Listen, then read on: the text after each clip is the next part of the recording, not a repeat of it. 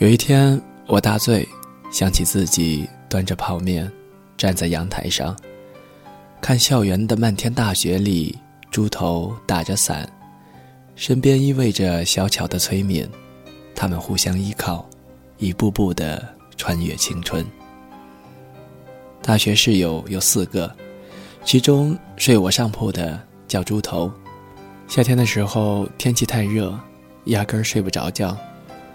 宿舍的洗手池是又宽又长的一大条，猪头热得受不了，于是跑过去，整个人穿条裤衩，横躺在洗手池里，那叫一个凉快。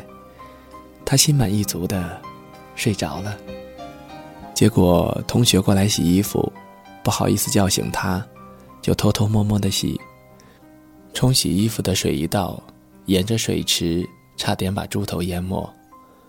猪头醒过来之后，呆呆的照着镜子说：“靠，为什么我这么干净？”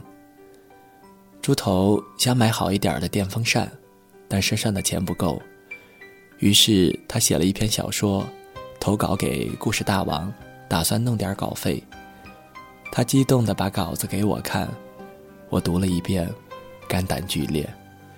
故事内容大概是男生宿舍太肮脏，导致老鼠变异，咬死了一宿舍的人。他问我怎么样，我沉默了一会儿，点点头说：“尚可，姑且一试。”后来稿子被退回来了，猪头锲而不舍地修改，改成男生宿舍太肮脏。导致老鼠变异，咬死了来检查卫生的辅导员。稿子又被退回来了。猪头这次暴怒，彻夜不眠，改了一宿，篇幅增加了一倍。这次的内容是：男生宿舍太肮脏，导致老鼠变异，咬了其中一个学生。学生毕业后成了故事大王的编辑，虽然明明是处男，却得了梅毒死了。这次稿子没有被退过来，编辑回了一封信给他，很诚恳的语气说：“同学，老子弄死你。”猪头放弃了赚钱的梦想，开始打游戏。他花三十块钱从旧货市场买了台二手的小霸王，打《三国志二》。他起早贪黑的打游戏，一直打到游戏卡出问题，居然活活的被他打出来六个关羽。和八个曹操。那年放假前一个月，大家全身拼凑起来不超过十块钱，于是饿了三天，睡醒了就赶紧到洗手间猛灌自来水，然后躺回床位保持体力，争取尽快睡着。第四天，大家饿得哭了，班长在女生宿舍动员了一下，装了一麻袋的零食送到我们这儿，希望我们好好的活着。当时我们看着麻袋，双手颤抖，拿起一根麻花送进嘴里，泪水横流。靠麻袋坚持三天，再次陷入了饥饿。我记忆犹新。后半夜，猪头猛地跳下床，其他三个人震惊地盯着他，问：“你去哪儿？”猪头说：“我不管，我要要饭。”我说：“你有钱吃饭？”猪头擦擦眼泪。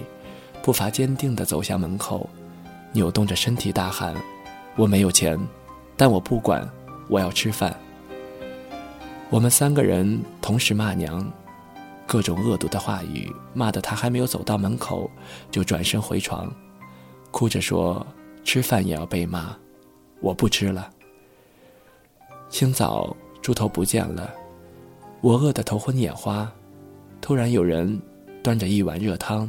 递给了我，我一看，是猪头，他咧着嘴笑了，说：“我们真傻，食堂的汤是免费的呀。”全宿舍泪洒当场。猪头喃喃地说：“如果有碳烤生蚝吃，该多好呀！多加蒜蓉，烤到吱吱的冒水。”再后来，猪头恋爱了，他喜欢上了外系的一个师姐。猪头守在开水房，等师姐去打开水，但他不敢表白。师姐将开水瓶放在墙边，一走远，猪头就把他的开水瓶偷回了宿舍。一个月下来，猪头一共偷了他十九个水瓶。作为室友，我们非常不理解，但隐约有点兴奋。我们可以去卖水瓶了。一天深夜，猪头说：“其实我在婉转的示爱。”我大惊，问：“何出此言？”猪头说：“我打算在毕业之前偷满他五百二十个水瓶，他就知道这是五二零的意思了。”大家齐齐的沉默，心中暗想：“我去你大爷的！”那时候的男生宿舍，熄灯以后，总有人站在门外，光着膀子，穿条内裤，煲电话粥。他们扭动着身体，发出呵呵呵呵的笑声，窃窃私语。每张桌子的抽屉里打飞的 IP 电话卡日积月累，终于超过了烟盒的高度。猪头很愤怒。因为他没有人可以打电话，他决定打电话给师姐。师姐叫崔敏。那头崔敏的室友接的电话，说他已经换宿舍了。猪头失魂落魄了一晚上。第二天，食堂前面的海报栏里人头攒动，围满了学生。我路过，发现猪头在人群里面，出于好奇，我也挤了进去。海报栏张贴了一张警告：某系某级崔敏盗窃宿舍同学人民币共计两千元整，给予通报批评，同时已交由公安局处理。大家议论纷纷，说真是人不可貌相啊！我去拉猪头，发现他攥着拳头，眼睛里全是泪水。虽然我不明白他在哭什么，但总觉得心里……也有一些难受。猪头转过头盯着我说：“崔敏一定是被冤枉的，你相不相信？”当天夜里，猪头破天荒的去操场跑步，我站在一边，看着他不惜体力的奔跑着，一圈，两圈，三圈，他累瘫在草地上。他躺了半天，挣扎着爬了起来。猛然冲向了女生宿舍，我怎么追也追不上他。后来，猪头白天旷课，举着家教的纸牌去路边找活干。再后来，在人们奇怪的眼光中，猪头和师姐崔敏一起上晚自习。到了冬天，漫天大雪，猪头打着伞，身边依偎着小巧的崔敏。几年前，曾经回到母校，走进那栋宿舍楼，站在走廊里，总觉得推开三零八门内会团团的坐着四个人，他们中间有个脸盆，泡着大家集资购买的几袋方便面，每个人的嘴里还念念有词。我们在网吧通宵，忽而睡觉，忽而狂笑；我们在食堂喝二锅头，两眼通红。说：“兄弟，你要保重。”我们步伐轻快，在图书馆，在草地，在水边喝啤酒，借对方的阿皮卡打长途，在对方突然哭泣的时候沉默着，想一个有趣的话题转移他的注意力。然后我想起了猪头狂奔在操场的身影，他跑得精疲力尽。深夜里，星光洒满了年轻的面孔，似乎这样，就可以追到自己心爱的姑娘。我们朗读刚写好的情书，字斟句酌，比之后工作的每次会议都认真，似乎这样就可以站在春天的花丛里，永不坠落。我们没有秘密，我们没有顾虑，我们像才华横溢的诗歌，无需冥思。就自由生长，句句押韵，在记忆中铭刻剪影，阳光闪烁，边缘耀眼。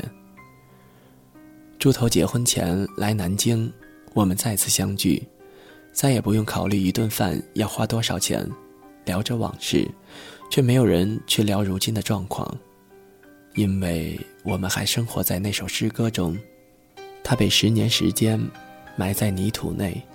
只有我们自己能看见。我们聊到宿舍里那段饥饿的岁月，笑成一团。猪头拍着桌子喊：“服务员，再来一打炭烤生蚝，多加蒜蓉，烤到吱吱冒水就赶紧上。”他高兴地举起杯子说：“我要结婚了，大家干一杯。”猪头的太太就是崔敏。很快，他喝多了，趴在酒桌上，小声地说：“张佳佳，崔敏没有偷那笔钱。”我点头，我相信。他说：“那个时候，所有人都不相信他，只有我相信他，所以他也相信我。”我突然眼角湿润。用力的点头，他说：“那个时候我做家教赚了点钱，想去还给钱被偷的女生，让她宣布，钱不是崔敏偷的。结果等我赚到了钱，那个女生居然转学了。”猪头说：“那天崔敏哭成了泪人，从此她永远都是个偷人家钱的女生。”我有点恍惚。他举起杯子，笑了说：“一旦下雨，路上就有肮脏和泥泞，每个人都得踩过去。可是我有一条命，我愿意努力工作，拼命赚钱，要让这个世界的一切苦难和艰涩，从此再也没有办法伤害到他。”猪头用力地说：“那个时候我就是这么想的，以后我也会一直这么做的。”我大醉，想起自己端着泡面，站在阳台上，看校园的漫天大雪里，猪头打着伞，身边依偎着小巧的崔敏，他们互相依靠，一步步的穿越青春。十年醉了太多次，身边也换了很多的人，桌上换过很多的菜，杯里。洒过了很多的酒，那是最骄傲的我们，那是最浪漫的我们，那是最无忌的我们，那是我们光芒万丈的青春。如果可以，无论要去哪里，剩下的碳烤生蚝，请让我打包。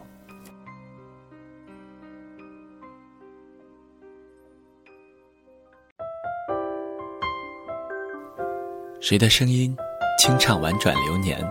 谁的双手挽起千年不变的誓言？用音乐品味生活，用音符记录感动。